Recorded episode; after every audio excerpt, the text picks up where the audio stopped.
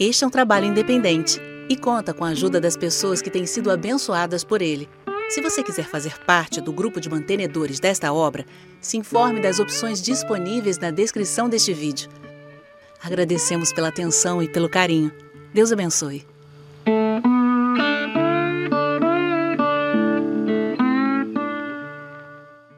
O vaso que vos fala é futurista, pré-milenista, pré-tribulacionista. O que é que significa isso, né? São termos que são considerados como técnicos dentro da teologia, no estudo das coisas de Deus, que designam determinadas formas de pensar. O futurista, como eu, é aquele que acredita que o livro de Apocalipse ele trata sobre coisas que vão se, vão se cumprir no futuro. Nós colocamos o futuro no futuro. E eu acho que, como a igreja está muito bagunçada, chegou a hora de a gente chamar a igreja de volta para o futuro.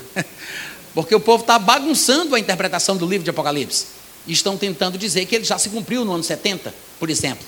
Mas há muitos elementos, muitos textos em Apocalipse que demonstram que só pode ser um cumprimento futuro.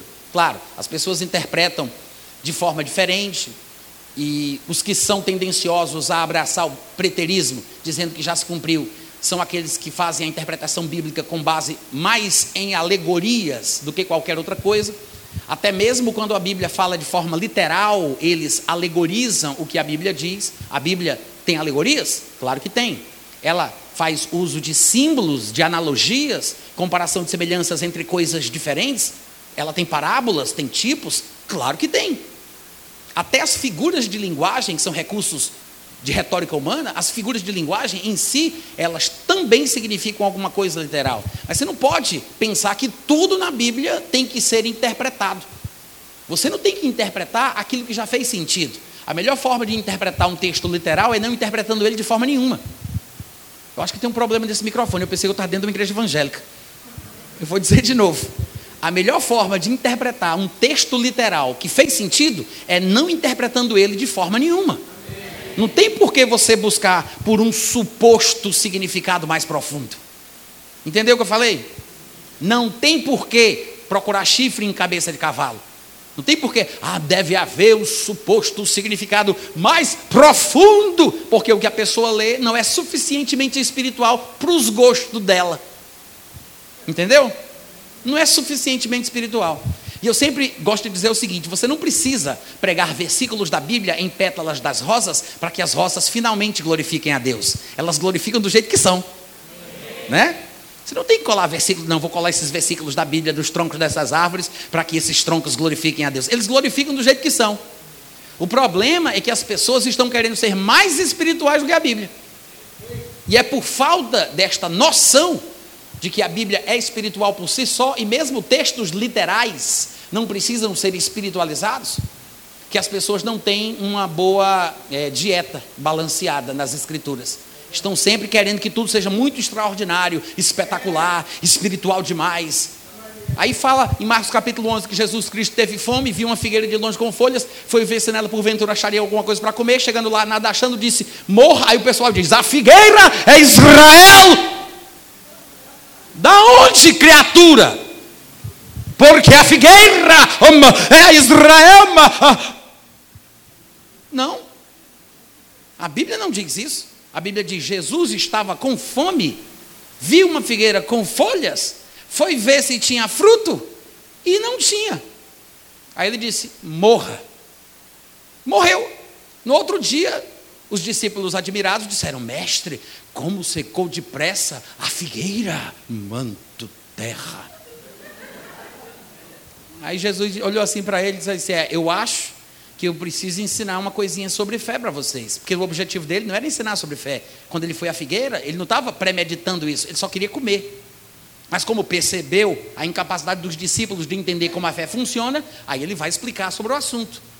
Tenham a fé do tipo de Deus, porque em verdade vos digo que se alguém disser a este monte, ergue-te e lança-te no mar e não duvidar no seu coração, mas crê que se fará aquilo que diz, tudo o que ele disser, lhe será feito. E pronto, aí ele ensinou sobre fé, mas não há nenhum propósito oculto, misterioso, é porque o povo não entende que a Bíblia é inspirada do jeito que ela é. O texto bíblico é inspirado. O acontecimento em si não precisa ser inspirado para que seja útil para mim. porque o texto fala sobre o momento em que Jesus teve fome. Mas para que eu seja abençoado com esse episódio, Jesus tem que ter sido inspirado por Deus a sentir fome naquela hora. Não, eu não preciso da inspiração da coisa contada. A relação, a relação entre o acontecimento e o texto é diferente. O texto inspirado pode até falar sobre o que Satanás disse. Satanás não foi inspirado para falar para que as palavras dele estivessem no livro santo. Ele não foi inspirado para falar. Mas o texto bíblico que fala o que Satanás disse é a parte inspirada. Estou pregando muito bem hoje à noite. Cadê os amigos? Aleluia. Né? O significa, significa que as pessoas não têm essa, essa percepção para entender a diferença. Aí ele sai querendo espiritualizar uma coisa que já é espiritual. Alegorizam demais, fantasiam demais, não tem um pingo de juízo, um pingo de bom senso e sai causando essa confusão de forma generalizada. Isso é um perigo muito grande. Infelizmente, no meu ponto de vista, eu acho que os nossos amigos e irmãos que seguem outras linhas de interpretação bíblica, inclusive na área da escatologia, têm feito isso. Me parece que alguns deles têm feito isso. Porque não tem como chegar a tais conclusões a não ser desprezando a literalidade dos textos. Sim, os textos que são espirituais e alegóricos, eles devem ser interpretados à luz de textos da Bíblia. Às vezes o próprio contexto explica. A Bíblia mostra que João, por exemplo, ele viu um dragão e o próprio texto de João, mais para frente, diz: o dragão é Satanás, a antiga serpente, o diabo. Ou seja, já interpretou. Às vezes é um contexto mais remoto, como uma passagem lá do livro de Daniel. Porque ele vê uma besta, mas Daniel fala sobre as bestas do fim, e ele diz que cada besta representa um império, um reino, uma confederação de nações. Então, tem uma interpretação num contexto imediato e uma interpretação num contexto mais remoto. O fato é que a própria Bíblia se interpreta. Às vezes, para não gerar dúvidas, o próprio texto diz que é uma coisa espiritual. Apocalipse capítulo 11, versículo 8 diz que o corpo dos dois profetas do período tribulacional ficará estirado na praça da grande cidade. E está escrito assim: que espiritualmente é Sodoma e Egito. Ou seja, se o texto completo do capítulo 11 fosse espiritual, ele não precisaria ter destacado o que ele diz no versículo 8, porque é tudo espiritual mas ele sai do natural, literal, no sentido comum, o, objeto, o objetivo claro do que ele está falando, para falar de uma coisa que ele considera que é alegórica, espiritual. Por isso é que ele diz: espiritualmente, esta cidade na qual eles vão, vão ser mortos e os corpos ficarão estirados, espiritualmente é compatível, equiparável a Sodoma, a Egito, a Babilônia e qualquer outra nação afastada de Deus. Mas, continua o versículo, é o mesmo lugar onde o seu Senhor foi crucificado. Que cidade é essa, gente? Nova York. Qual é a cidade? Jerusalém. Amém, gente? Jerusalém. Então, quando o texto deve ser interpretado, às vezes ele dá essa dica, ele mesmo fala. Várias colocações em Apocalipse fazem isso. E eu vi como que, eu vi uma pedra, como que uma pedra de fogo caindo do céu, parecia, era semelhante a mulher vestia, a mulher como prostituta em cima daquele bicho. Lá no capítulo 17, chega no último versículo, se eu não me engano é o 18, ele diz: A mulher que vistes é a grande cidade. Ou seja, representa a cidade. Então, claro que existem figuras, alegorias, símbolos, tipos, mas a gente tem que saber colocar as coisas no seu devido lugar. A minha defesa na área da escatologia, ela segue esses três ramos: o futurismo, o pré-milenismo e o pré-tribulacionismo. O futurista é aquele que acredita que o texto de Apocalipse, como também uma boa parte das profecias bíblicas, mas principalmente o texto de Apocalipse, ainda há de se cumprir no futuro. E quando falamos sobre um cumprimento futuro, estamos falando sobre o fim de uma era para um começo de outra. Ou seja, estamos numa era X e esse cumprimento futuro é depois do fim desta era. Que era esta na qual nós estamos? É o que nós chamamos de era da graça, período da igreja, onde a nova aliança é a aliança vigente, ou seja, o tempo da igreja no qual nós estamos, ele tem um começo, um meio e um fim. Ele começa no Pentecostes e ele termina no arrebatamento. Oh glória! O pregador não prega certo, a igreja não glorifica, né? O tempo da igreja, ele começa no Pentecostes e ele termina no arrebatamento. O que quer dizer que depois desta era, tá? Este é o tempo no qual estamos. É o tempo que se chama hoje. Esse é o tempo da salvação, né? Período da graça para a confissão de Jesus. Até lá, as pessoas terão uma oportunidade de fazer as pazes com Deus. Os dons estão fluindo, o avivamento está aqui embaixo na terra disponível. Quando a igreja for retirada, do mesmo jeito que ela começou, ela chega ao fim. No arrebatamento, termina a igreja cristã. Abraão, Davi, Jefté, os santos do passado não fizeram parte da igreja, embora sejam santos, sejam salvos e justos, a igreja é, um, é uma entidade específica. Assim como a igreja não esteve presente na antiga aliança, ela não estará presente no período da tribulação. São dispensações diferentes, são tempos diferentes. A maioria, se não todo, claro que não é todo, mas a grande maioria do texto de Apocalipse e de muitas outras profecias se cumprirão apenas no futuro. Que futuro é esse do qual estamos falando? Este tempo futuro, depois desta era, depois do tempo da igreja. Ou seja, o arrebatamento, praticamente, é o marco para este tempo que vai vir. É o, é o pontapé inicial, é, é, o, é, o, divisor de águas, é o, é o evento do qual ninguém sabe o dia nem a hora. Que depois que acontecer, fica então liberada a passagem para o derramamento da ira de Deus, por meio daquilo que é descrito no livro de Apocalipse, do capítulo 4 até o, até o capítulo 20, através do rompimento de sete selos, do toque de sete trombetas e do derramamento de sete taças. É a ira de Deus o juízo de Deus. Claro, é chamado pela Bíblia por muitos nomes, um dos nomes mais populares, que é também uma espécie de termo técnico, é o dia do Senhor, tá? O dia do Senhor é sinônimo da tribulação, embora o dia do Senhor não seja um dia de 24 horas e seja um evento que contém muitos acontecimentos em sequência. O dia do Senhor é popularmente conhecido como o período da tribulação, porque esta é uma, não toda, mas uma das suas características. Então, este período de tribulação é, na verdade, a intervenção divina no curso da história, é Deus agindo de forma pessoal, tomando vingança contra os pecadores, dos quais os judeus estão no começo da fila, porque a quem muito é dado, deste muito será cobrado. Mas a experiência da intervenção divina, que é chamado de o dia do Senhor, é, na perspectiva humana, um período de angústia, é o período de tribulação. Então, é tribulação para os homens, ainda que seja o momento da intervenção divina na terra. É uma coisa só, é um mesmo período, mas é chamado por muitos nomes nas Escrituras. Então, o futurismo ele defende que a grande maioria das profecias de Apocalipse e de outros textos proféticos também se cumprirão no futuro no tempo logo, no tempo subsequente ao período da igreja. Assim que terminar o tempo da igreja, ela começa no Pentecostes, termina no arrebatamento. Assim que terminar o tempo da igreja, logo na sequência, inicia a tribulação. Então, sou futurista, sigo a escola de pensamento futurista por causa disso. Mas além disso, sou também pré-milenista. Como o próprio nome já diz, pré-milenismo significa dizer que creio que Jesus tem que vir antes do, do milênio começar.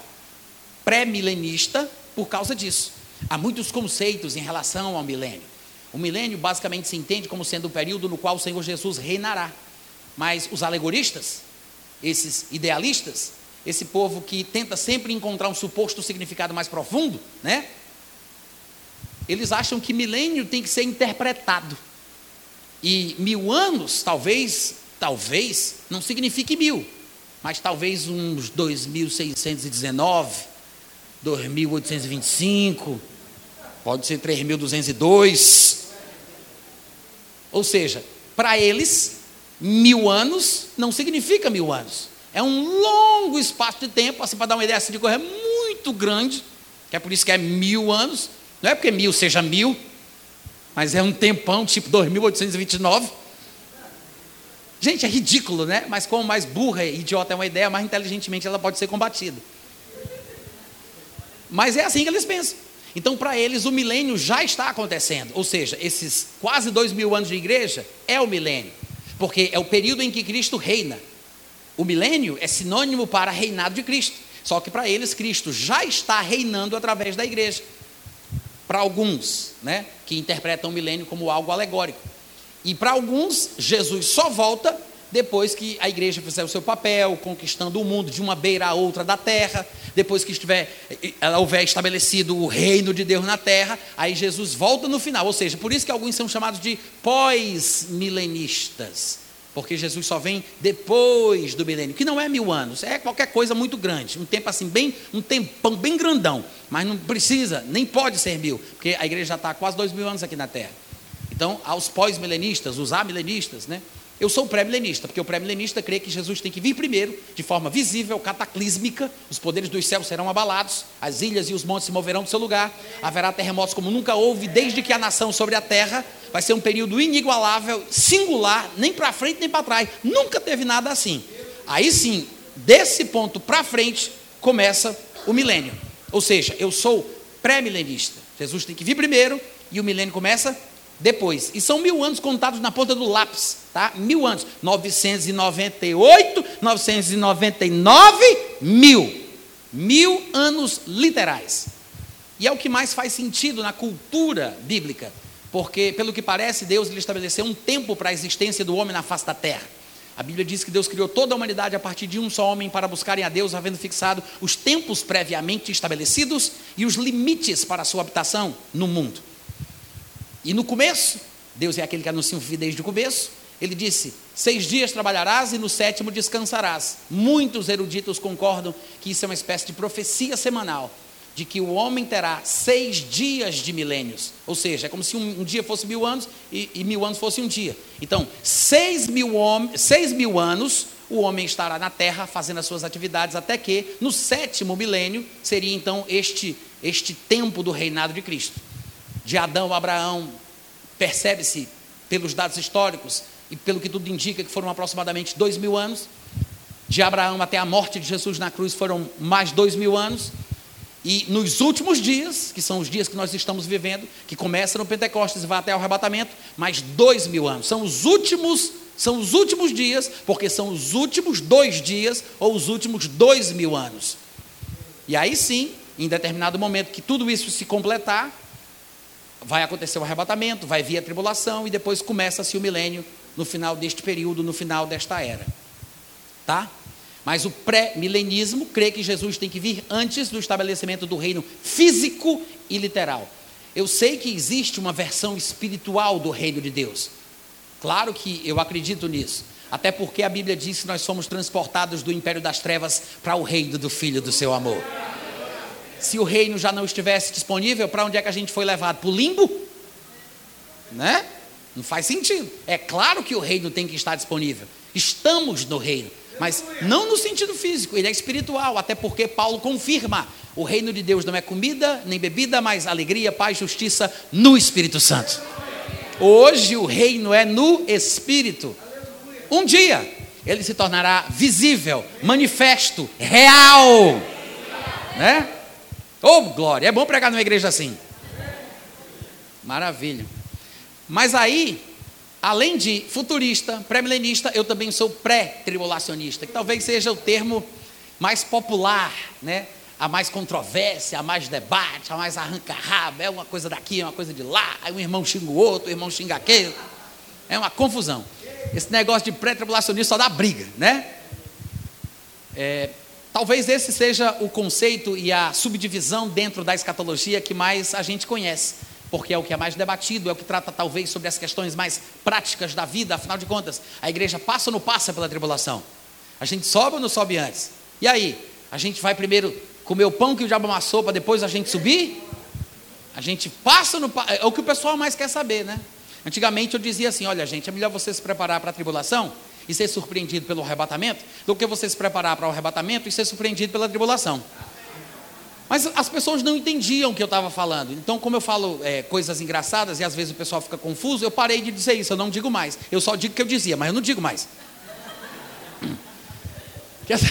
As pessoas têm dificuldade para entender as coisas.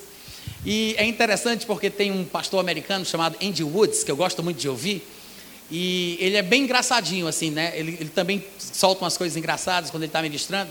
E ele disse que quando era novo convertido, ele foi para o pastor dele e perguntou: Mas, pastor, por favor, me ajude, me diga logo aqui, esse negócio da tribulação e do arrebatamento, a igreja vai ou não vai ser arrebatada antes da tribulação? Aí o pastor olhou assim para um lado, olhou para o outro e falou assim no ouvido dele: Olha, ore para que seja antes, mas se prepare caso seja depois, né? Ou seja, o povo nem sabe, né? O povo não tem segurança, só tem aquela esperança, aquela. Vamos ver, né? Se, se, vamos ver o que é que vai acontecer. Deus dará. Mas, gente, nós temos a Bíblia exatamente para isso. Deus não está anunciando o fim desde o começo apenas para se amostrar. Ele fala e ele relata e registra no texto sagrado para que nós tenhamos um norte. Amém, gente? A respeito de tudo. E você vê que na Bíblia nós aprendemos sobre princípios gerais e fatos históricos do passado e do futuro. As profecias bíblicas são mais confiáveis do que o jornal da semana passada. Então, sim, nós temos por onde saber que tipo de esperança nós devemos ter como cristãos. E já que dando spoiler para a minha mensagem, né, já que eu sou pregador, eu posso fazer isso. A nossa esperança é chamada pelas Escrituras de boa esperança. É uma coisa boa de se esperar. E o contexto no qual Paulo chegou a chamar esta esperança que o cristão deve ter de boa foi justamente quando alguns pós-tribulacionistas da sua época começaram a dizer aos irmãos de Tessalônica que eles não seriam arrebatados antes de passarem pela tribulação. E para piorar ainda mais, os irmãos estavam dizendo aos crentes de Tessalônica que a tribulação tinha começado. E aí eles ficaram perturbados e Paulo precisou escrever a segunda carta aos Tessalonicenses para tratar especificamente sobre esse assunto. Então, durante esse nosso seminário, benza a Deus que a gente consiga falar tudo aquilo que pode ser dito, né? E se eu conseguir também, eu quero dar o meu melhor para que você seja profundamente abençoado. A gente vai falar muita coisa útil, mas infelizmente, como é um assunto muito vasto, muito amplo, eu só posso fazer uma promessa para vocês.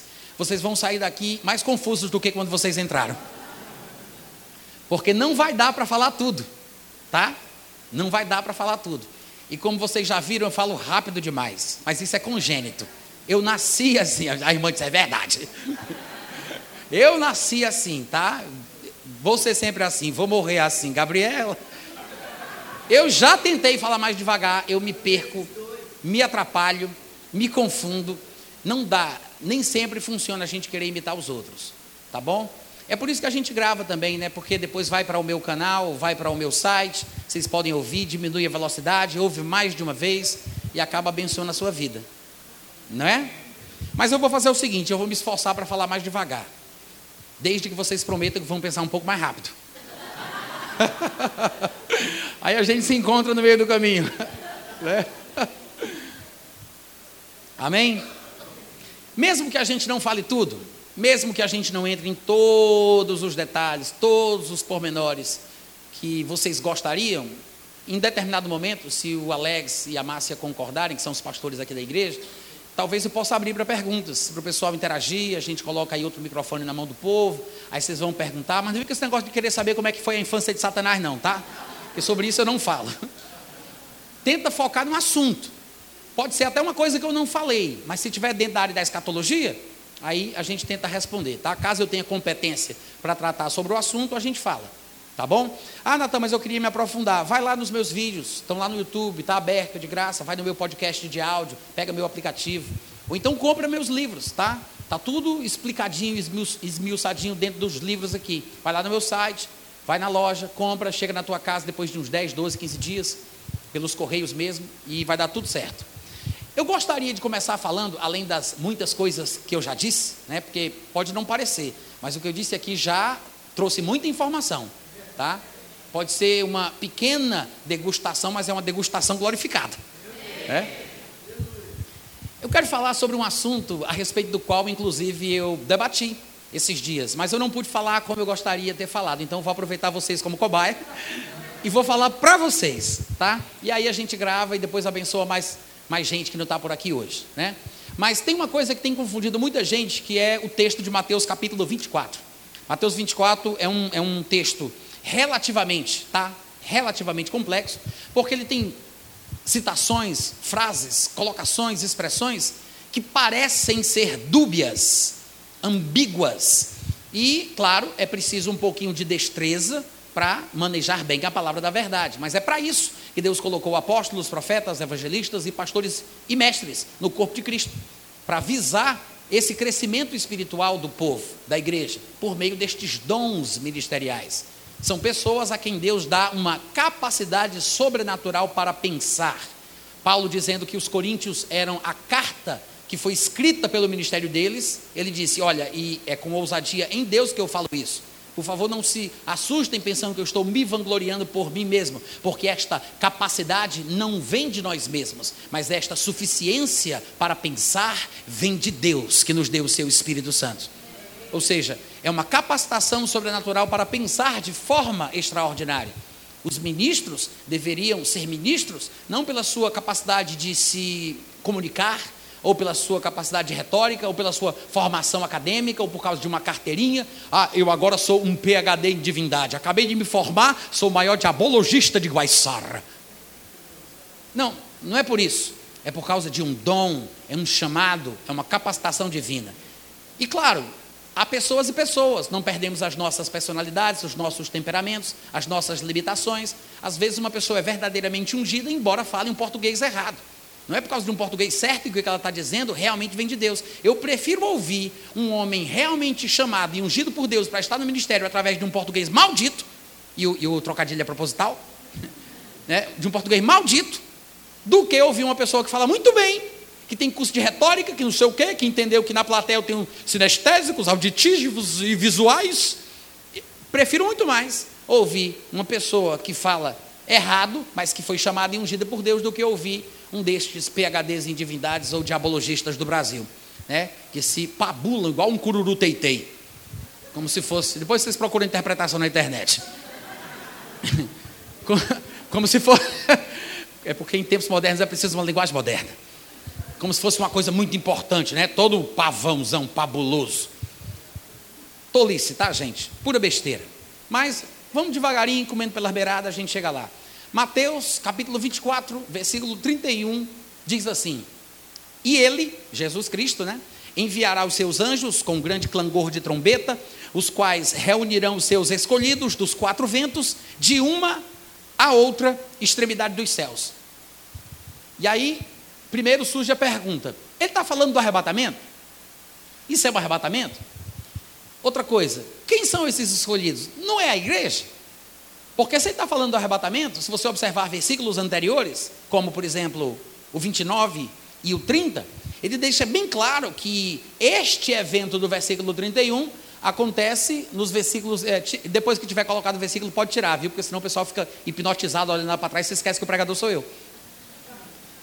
No versículo 29 diz assim: Logo em seguida a tribulação daqueles dias, o sol escurecerá, a lua não dará sua claridade, as estrelas cairão do firmamento, os poderes dos céus serão abalados. Então, depois da tribulação, aparecerá no céu o sinal do Filho do Homem, todos os povos da terra se lamentarão e verão o Filho do Homem vindo sobre as nuvens do céu com poder e muita glória. E ele enviará os seus anjos, que foi o versículo que a gente leu. Ou seja, se isso aqui for o arrebatamento, então o arrebatamento seria depois da tribulação, porque ele disse, logo em seguida a tribulação, depois da tribulação, então o arrebatamento seria pós-tribulacionista.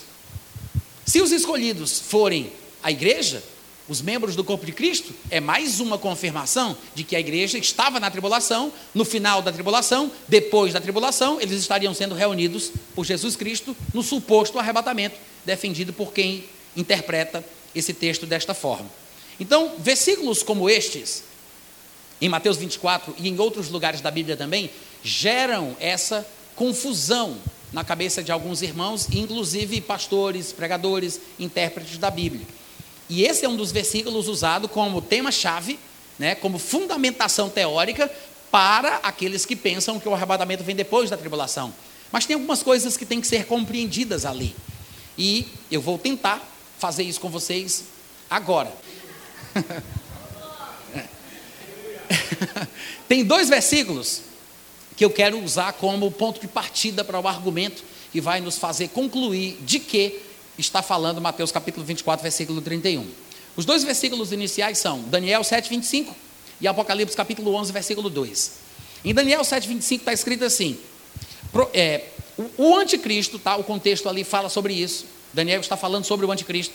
O anticristo proferirá palavras contra o Altíssimo, magoará os santos do Altíssimo e cuidará em mudar os tempos e a lei. Os santos lhe serão entregues nas mãos por um tempo, dois tempos e metade de um tempo. Ou seja, soma-se cada tempo mencionado ao anterior. Então, um tempo, dois tempos e metade de um tempo equivalem a três tempos e meio. Né? Três tempos. Claro que a gente, pela própria Bíblia, vai entender que cada tempo, que somam-se três tempos e meio, cada tempo é um ano. Então é um ano, são três anos e meio. Outras expressões na Bíblia confirmam isso, como por exemplo, 42 meses, 1260 dias. Se você fizer a divisão, você vai perceber que equivalem a três tempos ou três anos e meio. O mês em questão aqui, que alguns estudiosos gostam de chamar de mês profético, na verdade é o mês judaico, que são 30 dias e não necessariamente 31, como algumas vezes acontece em nosso calendário. Então, se você pegar 1260 dias na calculadora aí do seu celular, bora trabalhar, rapaz, pega aí, vai, é tu mesmo. Se você dividir, pega aí 1260 dias e divide por 30, dá quanto? Deu quanto?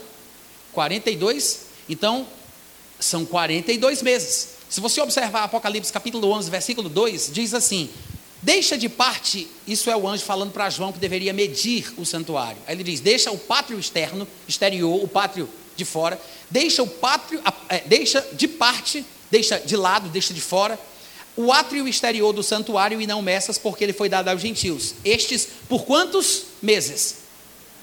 42. Você viu que a conta que o menino fez aqui? Deu 1.260 dividido por 30, que foi igual a 42. Ou seja, é exatamente o mesmo período.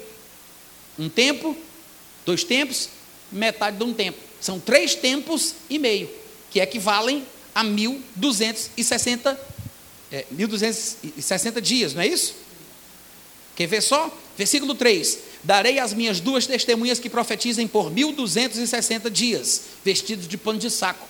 Ou seja, o versículo 2 de Apocalipse 11, a gente estava lendo aqui o versículo, desculpa, o versículo 3 de Apocalipse 11, a gente estava lendo o versículo 2, é, usa outra expressão, 1260 dias, que equivalem a 42 meses, que equivalem a dois tempos, um tempo, dois tempos, metade de um tempo. Até aqui tudo bem? Todo mundo está acompanhando? Ou, ou, seja, são três anos e meio. Três anos e meio.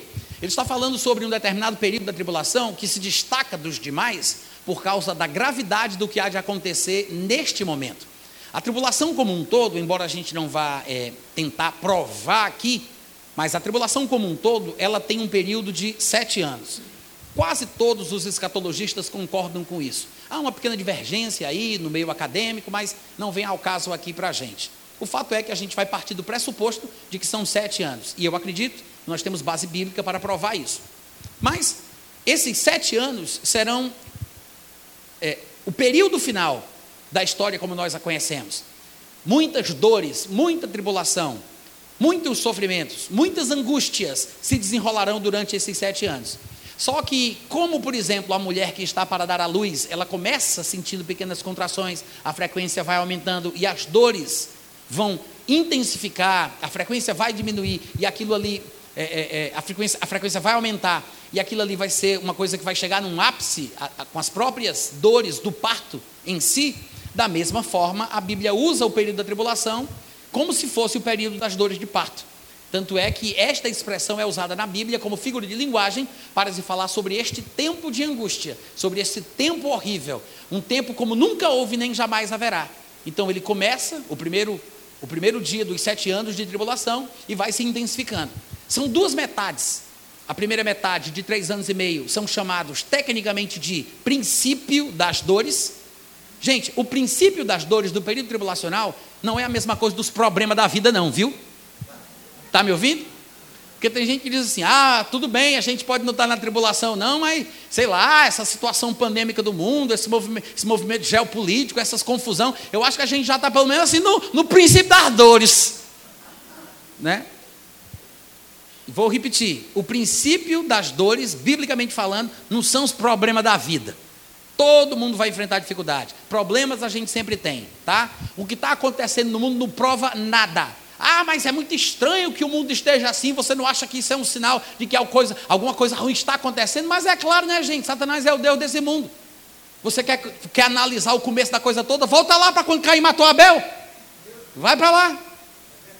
Está tudo errado. Satanás é o Deus deste mundo. Nós é que estamos no lugar errado, gente, porque nós não somos daqui, nós somos de cima. A gente está no lugar dele, não é ele que está no nosso lugar. A gente é que está atrapalhando o negócio. Satanás é que é o Deus deste mundo. Então, ser crente no mundo onde Satanás é Deus é ter que nadar contra a maré. Então, não. Ô oh, glória! Então não tem como não tem como um crente viver aqui e não experimentar a oposição dos pecadores. Ser crente não é ficar deitado em berço esplêndido ao som do mar e à luz do céu profundo.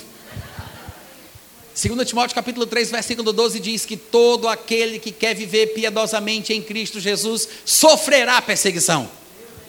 Não é? Há pelo menos três tipos de sofrimentos bíblicos: sofrer perseguição, sofrer a perda de todas as coisas, renunciar né, para ter comunhão nos sofrimentos de Cristo, conformando-se com Ele na sua morte, e sofrer a tentação. Porque quando somos tentados, temos vontade de fazer uma, uma coisa que a nossa carne gosta. Mas quando eu não cedo, eu sofro. Se eu ceder, eu tenho prazer, eu não vou ter sofrimento. Claro que são, é um prazer enganoso, com consequências desastrosas, mas quando eu cedo, eu não sofro, eu tenho prazer. Quando a Bíblia diz bem-aventurado o varão que sofre a tentação, significa que há sofrimento em ser tentado. Tanto é que Hebreus capítulo 2, versículo 18 corrobora esse, essa interpretação que eu estou sugerindo para vocês, porque lá diz que naquilo que Jesus sofreu, tendo sido tentado, é poderoso para socorrer os que são tentados. Por que, que ele sofreu quando foi tentado? Porque tem sofrimento na tentação. Mas é um sofrimento bom, porque o próprio Jesus que sofreu a tentação foi aperfeiçoado pelas coisas que sofreu. É por isso que 1 Pedro capítulo 4, versículo 1 diz: Ora, tendo Cristo sofrido na carne, armai-vos também vós com este pensamento, com esta predisposição mental, porque aquele que sofreu na carne venceu o pecado. Então, é um sofrimento bíblico. Tem sofrimentos bíblicos. Eu não estou falando de sofrer miséria, sofrer pobreza, sofrer doença, sofrer situações desmoralizantes e paralisantes que Satanás tenta colocar sobre nós. Não estou falando disso. Tá? Não mistura conhaque de alcatrão com catraca de caminhão, que uma coisa não tem nada a ver com a outra. Uma coisa é uma coisa, outra coisa é outra coisa. Mas tem sofrimentos bíblicos? Tem. Tá? Mas isso não é a tribulação. Os irmãos do Oriente Médio que vivem em países islâmicos não estão na tribulação. A tribulação não é setorizada. A tribulação não é uma nuvem, uma nuvem negra que baixa sobre um país, uma região do mundo. A tribulação com T maiúsculo, o termo técnico, a tribulação escatológica, é uma coisa que está na agenda de Deus em toda a história da humanidade. Nunca, Jesus disse, não foi só Jesus, né? Mas Jesus, Isaías, Ezequiel, Daniel, muitos disseram: é um tempo como nunca houve, nem jamais haverá. Então é tolice é ingenuidade ficar comparando com os problemas da vida. Ah, mas os irmãos da igreja primitiva sofreram. E quem não sofre? Quem não sofre? Agora eu vou ficar competindo é para descobrir quem é que sofre mais. Se sou eu, essa é vocês? Todo mundo sofre, gente. Claro que num país fechado, hostil ao Evangelho, e se eu sou pioneiro na implantação do Evangelho ali, eu vou sofrer mais do que aqueles que vão experimentar os benefícios do meu trabalho. Claro que cristãos pioneiros sofrem, é claro, é de se esperar. Mas isso não é a tribulação, não tem nada a ver com a tribulação. Vocês estão me ouvindo? A tribulação é tão pavorosa, tão assustadora, que Jesus e outros disseram que nunca houve nada assim. Aí você para para pensar, nem o dilúvio, né? Porque o dilúvio, vocês sabem que não foi uma poça glorificada aquilo ali, né? O dilúvio foi uma, uma inundação universal. Foi a destruição, foi o reset de Deus. Ele resetou o mundo. Ele pegou só os animais que prestavam, a parte da humanidade que prestava, e o resto foi para o Beleléu. Havia muita ferocidade, muita maldade, muita, muita perversão no mundo, tanto no reino animal como entre os homens. É por isso que apenas alguns animais foram preservados. Todos os dinossauros, que naquela época eram chamados de dragões, também foram exterminados. É bem provável que os animais gigantescos chamados de dragões na Bíblia tenham vivido naquele período. Que a palavra dinossauro foi inventada em 1900 e alguma coisa, tá? É um termo novo para uma coisa antiga, que é chamada pelos antigos por outro nome. Mas pregação também é cultura, mas deixa isso para lá. O fato é que a tribulação é um momento pavoroso. E nós temos textos bíblicos que nos fazem entender um pouco melhor do que se trata. Eu li para vocês dois versículos que estão associados ao conceito da tribulação. Eu não sei se você percebeu. No versículo 7, 25, a gente não tem tempo aqui para estudar o contexto todo, mas ele está falando de algumas das características do anticristo. Embora o termo anticristo não apareça lá, porque eles usam expressões diferentes para falar do mesmo personagem. Nem mesmo um próprio escritor que escreve, por exemplo, um livro de sei lá quantas páginas, 10 capítulos, 20 capítulos, nem ele mesmo chama o mesmo homem da mesma forma. Imagina um escritor e outro. Não havia um sindicato de escritores da Bíblia, que, que eles tinham que é, ver quais são os termos que vão ser usados para falar do anticristo. Então, às vezes, os termos são diferentes, mas o próprio contexto mostra de quem ele está falando. E aqui, em Daniel 7, ele está falando do anticristo. Falando sobre ele, ele diz que o tal proferirá palavras contra o Altíssimo, e ele magoará os santos do Altíssimo, e cuidará em mudar os tempos e a lei, e os santos lhe serão entregues nas mãos por três anos e meio. A primeira metade da tribulação é só o começo das dores. O tempo de angústia para Jacó, o período tribulacional, está só começando. Será ruim, mas é só o princípio das dores. No ponto médio da tribulação, na metade, vai acontecer uma coisa que é um marco para o pior período da tribulação, que é exatamente aquele a respeito do qual Jesus Cristo faz questão de tratar em Mateus capítulo 24, a partir do versículo 15, quando ele diz: Quando, pois, virdes o abominável da desolação, do qual falou o profeta Daniel no lugar santo, quem lê o livro de Daniel entenda, quem estiver na Judéia, fuja para os montes. Quem estiver no, no campo, não volte atrás. Quem estiver no. Fuja, fuja, corra, vai-se embora. Só tem um pena da mulher que tiver prenha, barriguda, grávida. Jesus é, prevendo o sofrimento das grávidas, né? Das mulheres com filhos de peito, ainda de colo, que mamam e tal. Porque para fugir é muito complicado. A mulher não consegue, a grávida não consegue nem andar direito, porque dói. Imagina ela ter que salvar a própria vida fugindo. E Jesus não estava falando sobre uma espécie de perseguição mundial, como se o anticristo estivesse em todos os lugares ao mesmo tempo, como se ele fosse uma personificação de Satanás que é quase onipresente, ou ele vai dominar o mundo todo, ele vai fazer todo mundo ter que fugir. Ele não está falando isso, tá? Ele não está falando sobre fugir de qualquer lugar para um canto mais seguro. Ele está falando sobre fugir da Judéia, especificamente. Tanto é que ele diz: quem estiver na Judéia, fuja para os montes. Ele está falando sobre uma invasão local. Ele diz: Quando, pois, virdes o abominável da desolação, do qual falou o profeta Daniel, quem lê o livro de Daniel entenda, no lugar santo. Gente, qual é o lugar santo? Hum?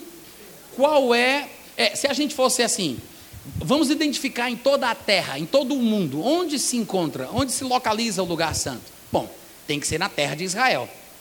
Se a gente fosse dar um zoom naquele movimento de pinça, né, que nós fazemos em nossos dispositivos eletrônicos, né, quero ver melhor na foto. Se você der um zoom, você vai parar na Judéia. Se você der um zoom, você vai parar na cidade de Jerusalém. Outro zoom, você vai para o Monte Moriá, que inclusive é apelidado nas escrituras, também do livro de Daniel, de Monte Santo. Se você der um zoom, você vai lá no templo, que foi construído todas as vezes, mesmo que tenha sido derribado ao longo da história, e vai ser construído novamente, sempre o, lugar, o lugarzinho dele é lá, no Monte Moriá, no Monte Santo. Então, o templo é o lugar santo. Mas se você der um zoom dentro do templo, tem um lugar santo, mas tem um lugar que é o Santo dos Santos. Então, esse é o lugar santo. Né? Então, quando você quiser identificar na Bíblia o que é que Jesus está querendo dizer sobre o anticristo invadindo o lugar santo, saiba que ele se refere a alguma coisa associada ao conceito judaico da expressão. Todo mundo entendeu? Não tem nada a ver com o Vaticano, a Igreja Católica, o meu corpo, que é o lugar santo. Tem nada a ver com isso, tá? Existem passagens na Bíblia, claro, onde o corpo vai ser chamado de templo, vai ser chamado de santo, vai falar, vai se falar sobre a santificação do espírito e do corpo, como 2 Coríntios capítulo 7, versículo 1. Nós temos textos que tratam sobre outras questões. Mas a gente tem que entender que toda palavra, toda expressão tem que ser interpretada dentro do seu próprio contexto. É a regra áurea de interpretação. Todo mundo entendeu? Então, quando ele fala aqui que o anticristo magoará os santos do Altíssimo, ele está falando de uma coisa muito específica que a gente tem que entender o que o texto quer dizer. O problema é que hoje em dia, na nova aliança, as pessoas sabem que as escrituras chamam os cristãos de santos, né? Os santos, os eleitos, salvos, os justos, todas essas expressões são aplicadas ao povo cristão, aos santos da igreja, a igreja de Cristo. Só que estas palavras não foram criadas quando a nova aliança foi estabelecida. Não são termos neotestamentários. Não é uma coisa nova. Todas estas expressões e outras mais surgiram dentro da cultura judaica.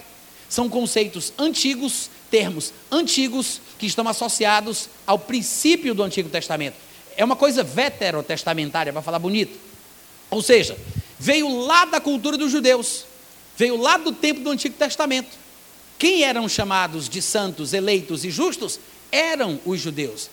Os teólogos gostam de dizer que, às vezes, certas palavras que ganham novas nuances e acabam contendo em si um domínio semântico muito grande e podem significar muitas coisas diferentes dependendo do contexto. Eles dizem que uma das formas de se entender aquela palavra no seu sentido mais puro é observar como ela foi usada em sua primeira aparição na história. Ela apareceu a primeira vez em que lugar, em que texto, em que contexto? E isso aí, de alguma forma, acaba norteando o estudo conceitual, o estudo do conceito do termo, da expressão e da palavra. Então, a, a primeira vez em que as passagens, as, desculpa, as palavras santos, santo, eleito, justo e etc., surgiram na história da humanidade, foram dentro das produções literárias do povo hebreu.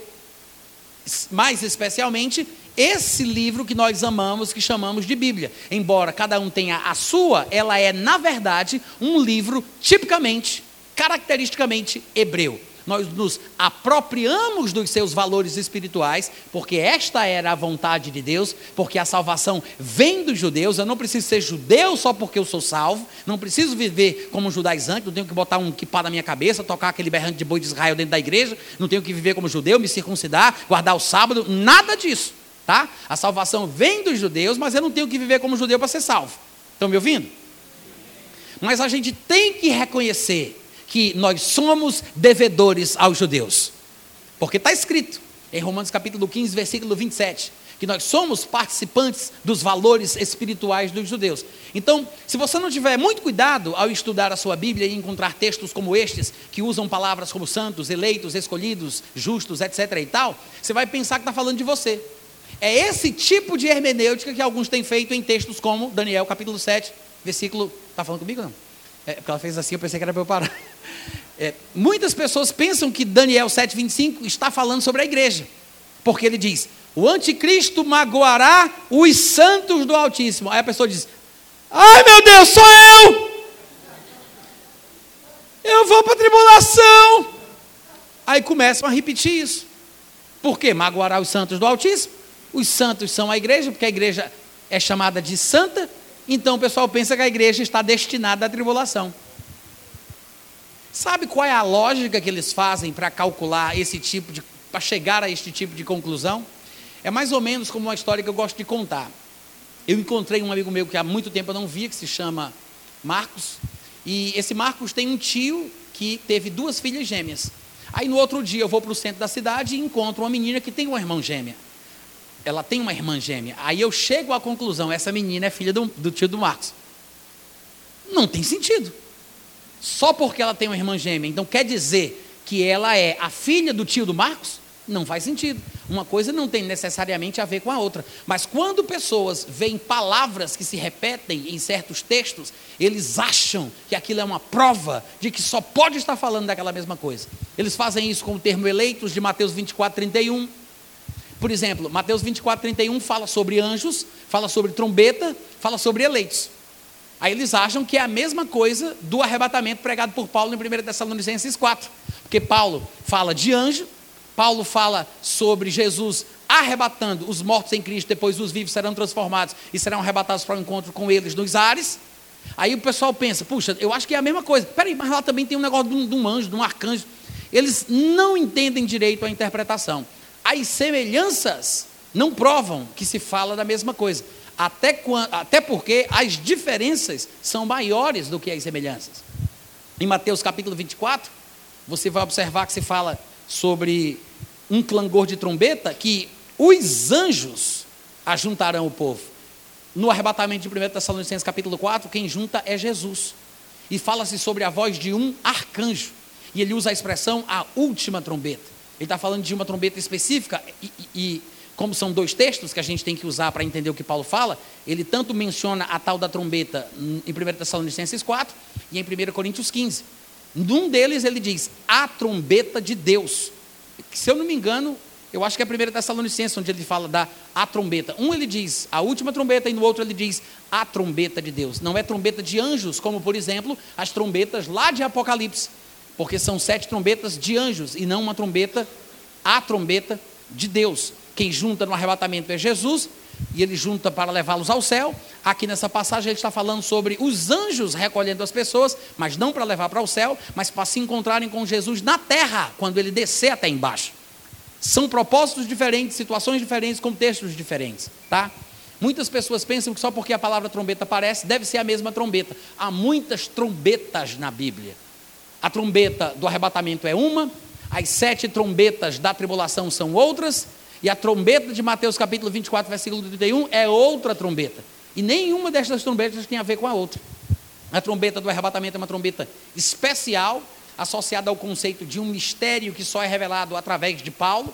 As trombetas de Apocalipse são trombetas de juízos, que anunciam punições que vão se intensificando, e depois da tribulação tem essa trombeta aqui. A gente sabe que é depois da tribulação, porque o texto que eu li fala explicitamente isso. Logo após a tribulação daqueles dias se tocará uma trombeta. Ou seja, não é, não tem nada a ver com as sete trombetas da tribulação, é uma trombeta que vem depois é depois das sete trombetas de Apocalipse. O que também já indica que a sétima trombeta de Apocalipse, nem por isso, só porque é a sétima, poderia ser chamada de última, porque não vai ser a última trombeta tocada no mundo. Ainda tem pelo menos a trombeta de Mateus 24. Quantos estão entendendo?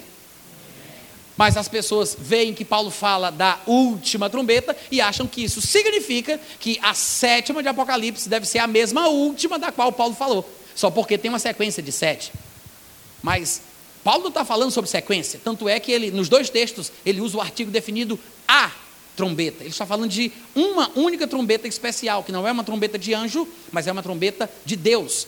Que a palavra era usada de forma simbólica para se falar sobre uma espécie de conclamação.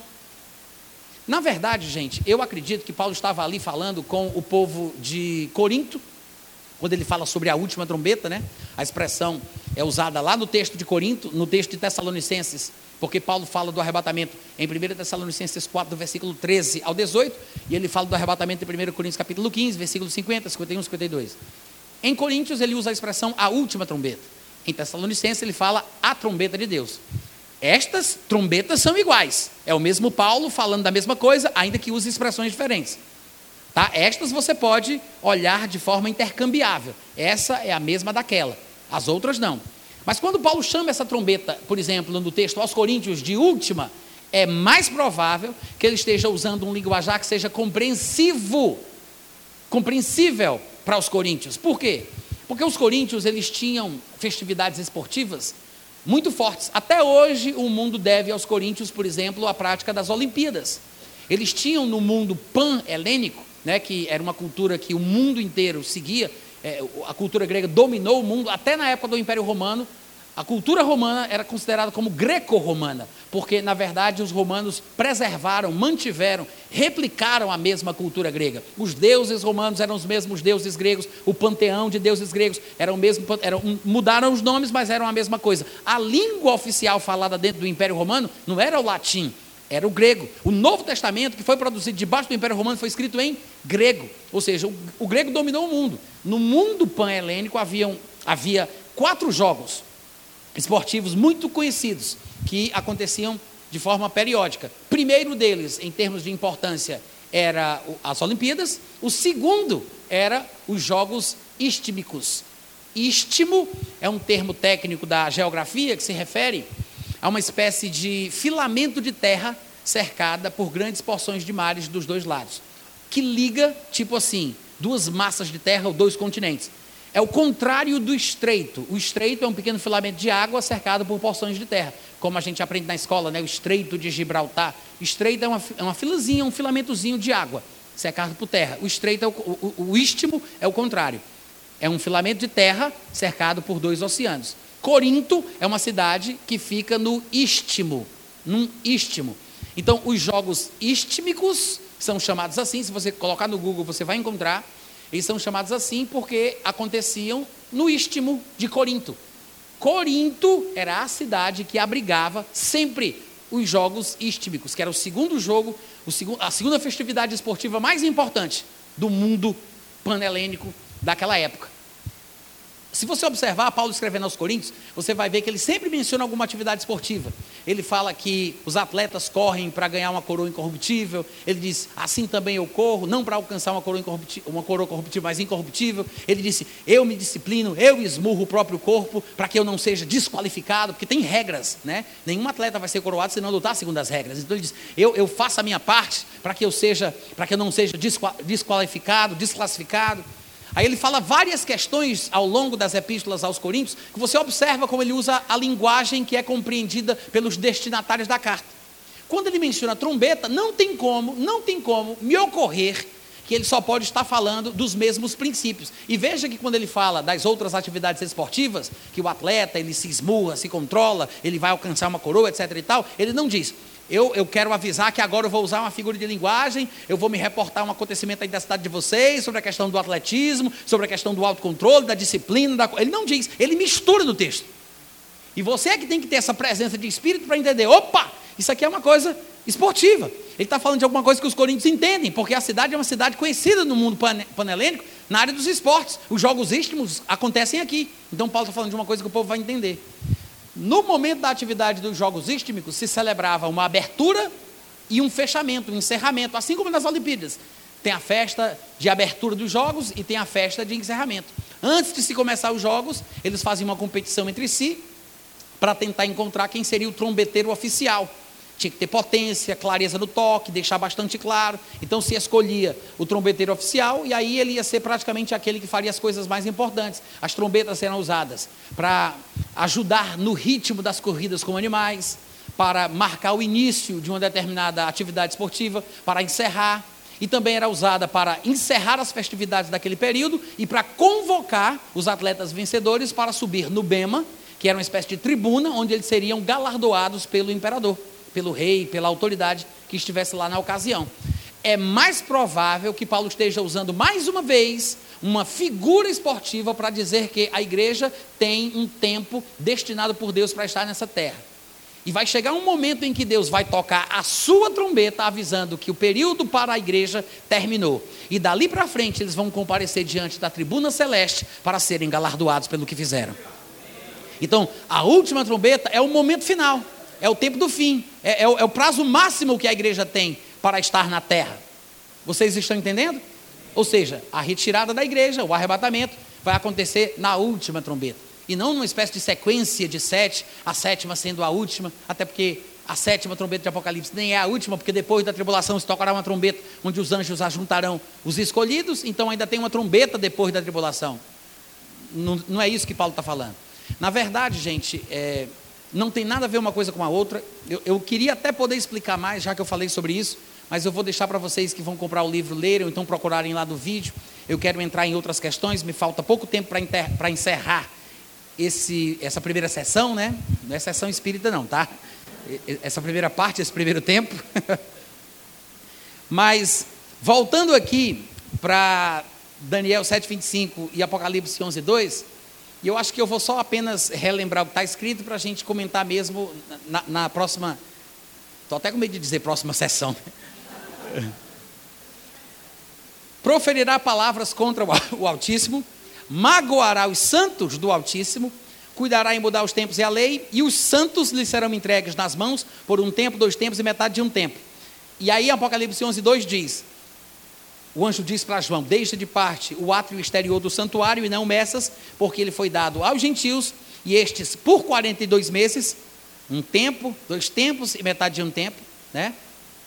1260 dias, três anos e meio, estes calcarão aos pés a cidade santa. Veja, ele magoará os santos, os santos lhe serão entregues nas mãos, e durante esse período eles pisarão, calcarão aos pés subjugarão a cidade santa. Gente, a cidade santa é o lugar onde habitam os santos. Essas adjetivações, né, povo santo, cidade santa, monte santo, terra santa, lugar santo, santo templo, aliança santa, é tudo associado à cultura judaica, ao povo judeu, a questões dos hebreus. Tanto é que, se você, por exemplo, for conferir quantas vezes o livro de Daniel fala de coisas santas, associando-as às coisas do povo judeu, você vai ficar impressionado. Daniel 9,16 fala sobre o Santo Monte, onde o templo é construído todas as vezes. É o Monte do Templo, que inclusive é chamado assim porque é o Monte Santo. Em Daniel 9,20, Monte Santo. Daniel 9,24, Santa Cidade, Santo dos Santos. Daniel 11,28 fala-se da Santa Aliança. Daniel 11,30 diz Santa Aliança duas vezes. Daniel 11,45, glorioso Monte Santo. Daniel 7,18, os santos do Altíssimo. Daniel 7, 21 e 22, a Bíblia fala que o anticristo fará guerra contra os santos. Fala-se sobre a justiça aos santos. E fala-se sobre os santos possuírem o reino. Em Daniel 7, 27, fala-se sobre o povo dos santos do Altíssimo. Daniel 8, 24 fala sobre a destruição do poder. Desculpa, a destruição do povo santo. E Daniel 12, 7 fala-se sobre a destruição do poder do povo santo, a arrogância, a soberba, né? quebrantar essa, esse orgulho do povo santo. Ou seja, claro que tem contexto para cada uma dessas passagens, mas observe quantas vezes o adjetivo santo, a adjetivação santa, aparece no livro de Daniel. Então, o que é que eu estou propondo? Que Daniel 7,25, ao falar sobre o que o anticristo fará aos santos, porque ele magoará, magoará os santos do Altíssimo, e os santos estarão debaixo da sua liderança, da sua autoridade, do seu domínio, do seu controle, por três anos e meio. E lá em Apocalipse fala que ele, por 42 dias, por três anos e meio, ele subjugará a cidade santa, é porque isso está falando sobre um ataque pontual à terra de Israel durante, durante este tempo no qual o anticristo estará reinando em Jerusalém, dominando Jerusalém. É por isso que ele vai poder mudar os tempos e a lei. Ou seja, ele vai mudar as festividades, o calendário judaico, a lei que será praticada. Ele vai adequar tudo à sua cultura, à sua religião, ao seu modo de enxergar a vida. E os judeus, o povo santo, serão subjugados às culturas de um pagão. Claro que isso é uma punição divina, pela sua obstinação, pelo seu pecado, pela sua rejeição a Jesus. Mas se você não entender bem o que o versículo está falando, você vai interpretar de uma forma bastante diferente do, do sentido pretendido. E você vai acabar encaixando aqui a igreja, os crentes da nova aliança, quando na verdade não tem absolutamente nada a ver com isso. E no segundo tempo a gente vai continuar falando sobre essas questões e vamos entender o porquê de Mateus 24, 31 falar sobre este recolhimento futuro daqueles que o texto chama de eleitos, tá? Obrigado pelo carinho, beijo no coração, daqui a pouco a gente volta. Não se esqueça de se inscrever no canal, deixe seu like e ative o sininho.